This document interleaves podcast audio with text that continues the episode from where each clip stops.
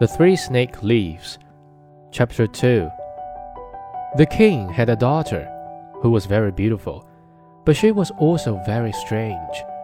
She had made a vow to take no one as her lord and husband who did not promise to let himself be buried alive with her if she died first. If he loves me with all his heart, said she, of what use will life be to him afterwards?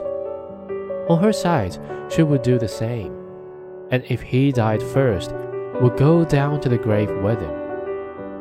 This strange oath had up to this time frightened away all wooers.